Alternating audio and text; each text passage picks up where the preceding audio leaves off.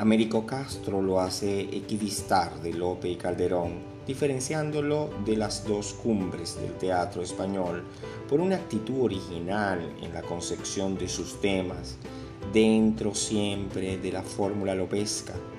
Castro pone de relieve el carácter sensual y profano del arte de Tirso, tanto más sorprendente cuanto que era ejercido por un religioso, fraile y teólogo, que, para, que paralelamente alcanzaba eh, posiciones privilegiadas dentro de su orden. Agrega, en Tirso la despreocupación medieval de los eh,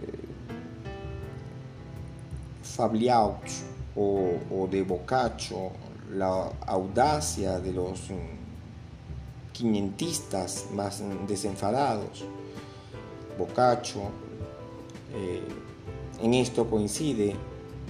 Fant en el drama tiene también dos aspectos, lleno de picaresca libertad en la comedia, poseído de íntimo fervor y de sabiduría teológica en los asuntos sacramentales. Asombra a los críticos esa picaresca libertad, pues se esperaría de un sacerdote teólogo mostrarse al menos cierta prudente sobriedad al abordar las flaquezas humanas, un mayor recato en la expresión, una intención censora y moralizante que contrapesara la natural liviandad de algunos personajes de comedia. En cambio, el burlón predominaba en él sobre el censor, la diversión sobre la sátira, el humor sobre la malicia, el poeta sobre el hombre.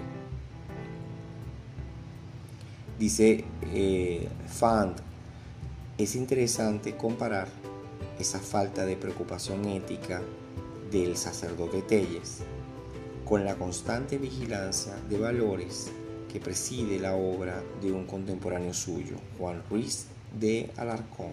Asimismo, se ha dicho que para Tirso no tienen vigencia ideales que, concretados en las obras de Lope, Calderón, Ruiz de Alarcón, Moreto, Rojas Zorrilla, etc., eran aceptados y exigidos como por tácita convención por el público teatral de los siglos XVI y XVII la fe de los padres, la lealtad de la patria y al rey, la caballerosidad, la galantería. ¿Cuáles son entonces las normas de conducta que observan los personajes tircianos y en qué se apartan de lo que parecía ser el canon ético-estético de su época?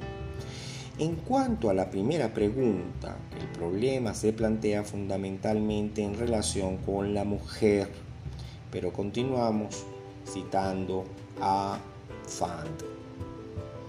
Y de inmediato tendremos la respuesta para la segunda. Dos son las clases de conflictos que prefiere Tirso.